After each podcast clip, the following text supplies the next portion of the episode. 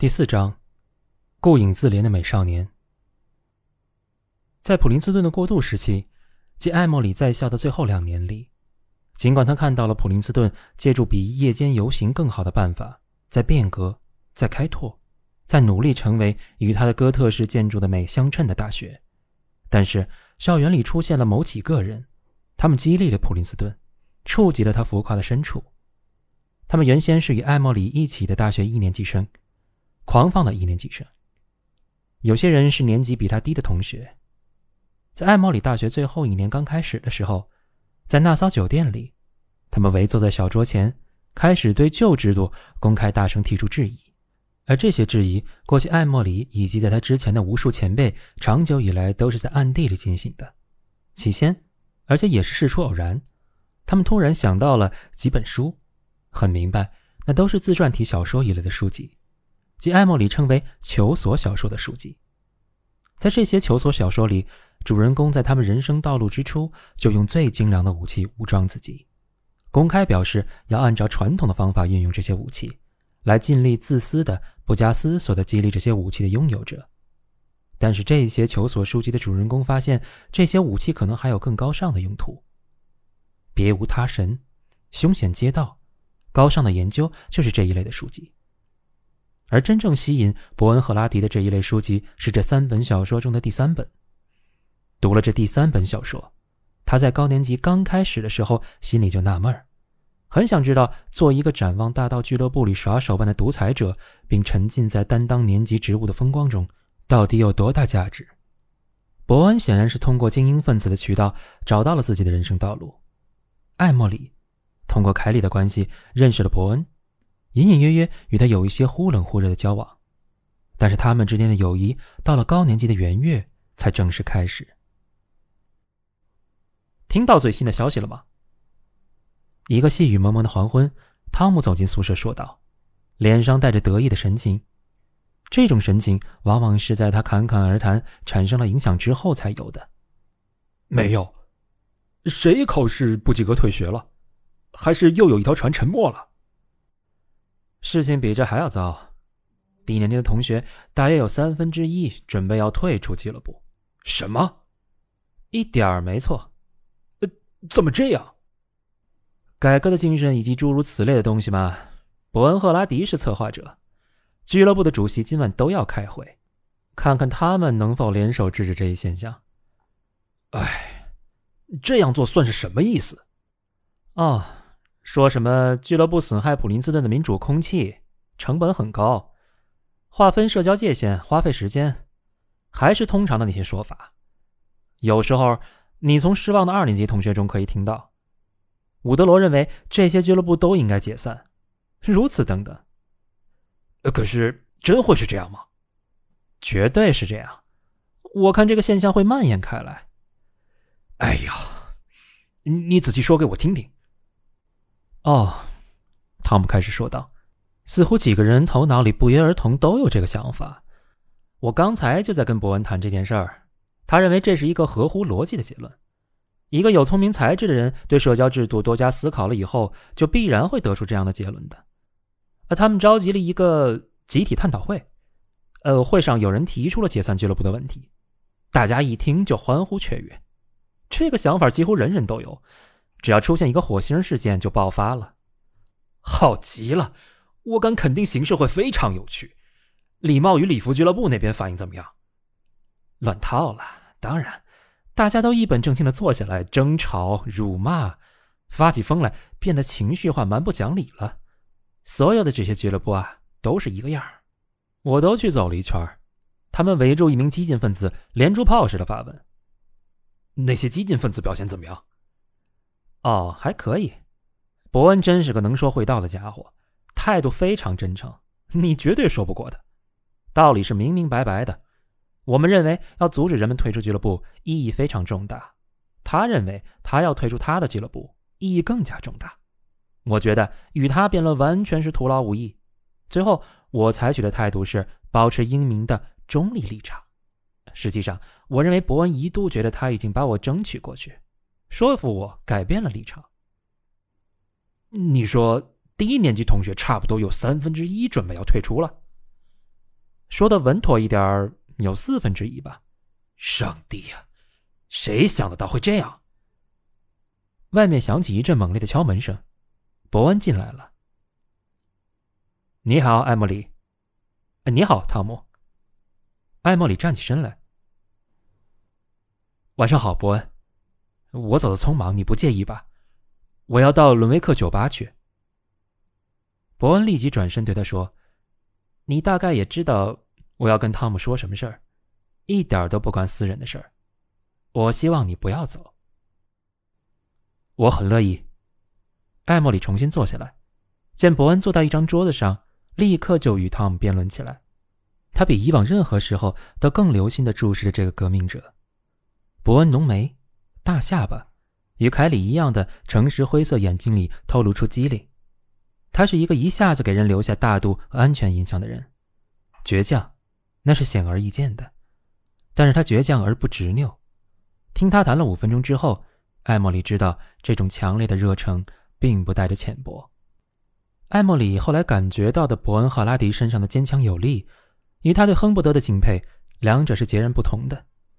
这一回，他在开始的时候纯粹是内心的关注，与其他他起初认为非常出色的人相比，情况有些不同。他起初是被他们的个性特点所吸引，而在伯恩身上则没有那种他非常崇拜的即刻产生的个性吸引力。但是那天晚上，他被伯恩态度的严肃认真和他的巨大热诚所深深打动。他只习惯于把这种认真与不可救药的愚蠢联系在一起。而这种巨大的热忱，则拨动了他早已麻木的心弦。伯恩朦胧中象征了他希望登上的陆地，现在几乎已经是这一片陆地出现的时候了。汤姆和艾莫里还有亚历克已经走到了尴尬的境地，他们从来不曾有过共同的新鲜经历，因为汤姆和亚历克都在这样和那样的委员会里瞎忙，艾莫里则无所事事，整日瞎混。他们要加以剖析的问题。学校、当代特性以及诸如此类的问题，他们许多次一起用便餐的时候，一遍又一遍的不知讨论过多少回了。那天夜里，他们就俱乐部的问题一直讨论到半夜十二点，基本上同意伯恩的观点。对于同一寝室的人来说，这个问题就像两年前一样，是一个至关重要的问题。但是伯恩就社交制度提出异议的思路，与他们想的每一个方面。完全吻合，因此他们只提问题而不争辩，并且羡慕这个人居然有清醒的头脑，能够挺身而出，冲击一切传统。接着，艾莫莉把话题扯开，发现伯恩也在思索别的问题。他对经济学有兴趣，他正在变成一个社会主义者，反战主义在他的思想深处里非常活跃。他是《民众》杂志和列夫·托尔斯泰作品的忠实读者。谈谈宗教问题怎么样？我不懂，许多东西我都是糊里糊涂的。我还是刚发现我也有思想，因此我开始读书。读什么书？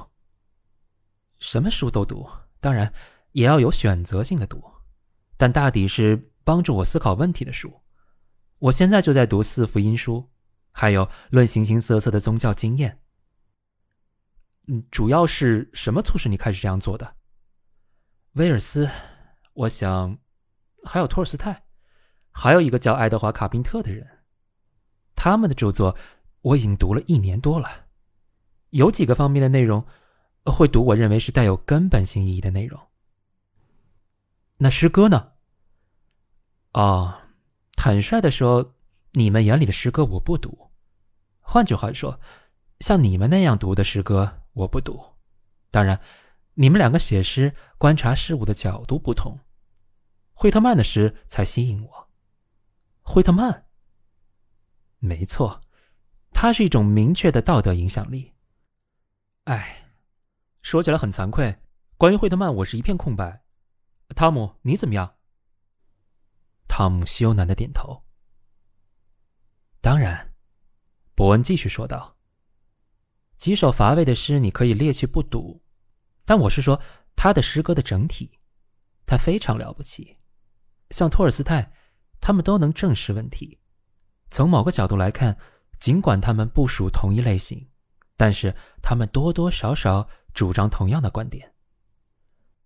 伯恩，你把我难倒了，艾莫里承认道。当然，我读过他的《安娜·卡列尼娜》和《克鲁采奏鸣曲》，但是我觉得他的著作大抵是俄文原文。他是几百年才出现的一个最伟大的人，伯恩满腔热情的说道。你们有没有看到过他的画像？老人一头乱蓬蓬的头发和满脸的胡子。他们的谈话一直进行到凌晨三点钟，话题从生物学到有组织的宗教，无所不谈。等到艾莫里哆嗦着爬上床的时候，他脑子里想的很多，并且感到惊愕，觉得另有一个人找到了他完全有可能走的一条路。伯恩·赫拉迪显然是在成长。艾莫里一直都认为他自己也在成长。面对他人生道路上出现的事物，他曾经深深陷入愤世嫉俗的思想状态。他思考过人的不可完善性。他读了肖伯纳和切斯特顿的很多作品，觉得自己的思想避免了堕落的危险。现在突然之间，过去一年半，他自己的全部思想过程似乎变得沉浮而徒劳无益。他微不足道的自我实现。今年春天的那件事儿，就像一个阴郁的背景衬托着，使他的一个个夜晚几乎都充满了阴森恐怖的气氛，致使他无法祈祷。他甚至还不是一名天主教徒，但是那浮华老一套、似是而非的天主教信仰，却是他唯一朦朦胧胧的道德标准。这个信仰的先知就是切斯特顿，他的捧场者们是于斯曼和布尔热这样的气血归正的文学浪荡子。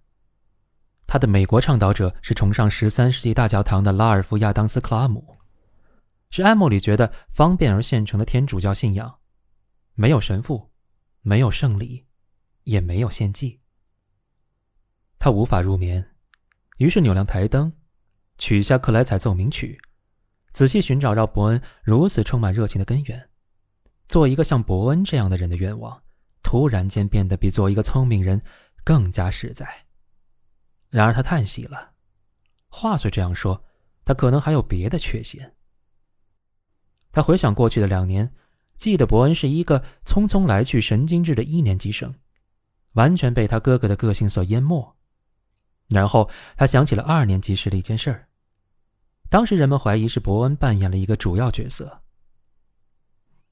系主任赫里斯特是从枢纽站乘出租车来的。这时，一群人听见他和司机吵得很凶。在争吵的过程中，系主任说了一句：“他干脆买一辆出租车得了”的话。他说完，付了钱，扬长而去。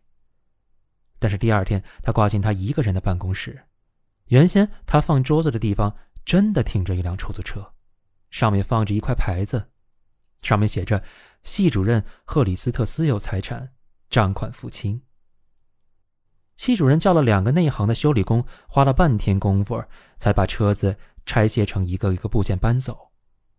这件事结果证明，只要领导有方，二年级学生的幽默能够释放出罕见的能量。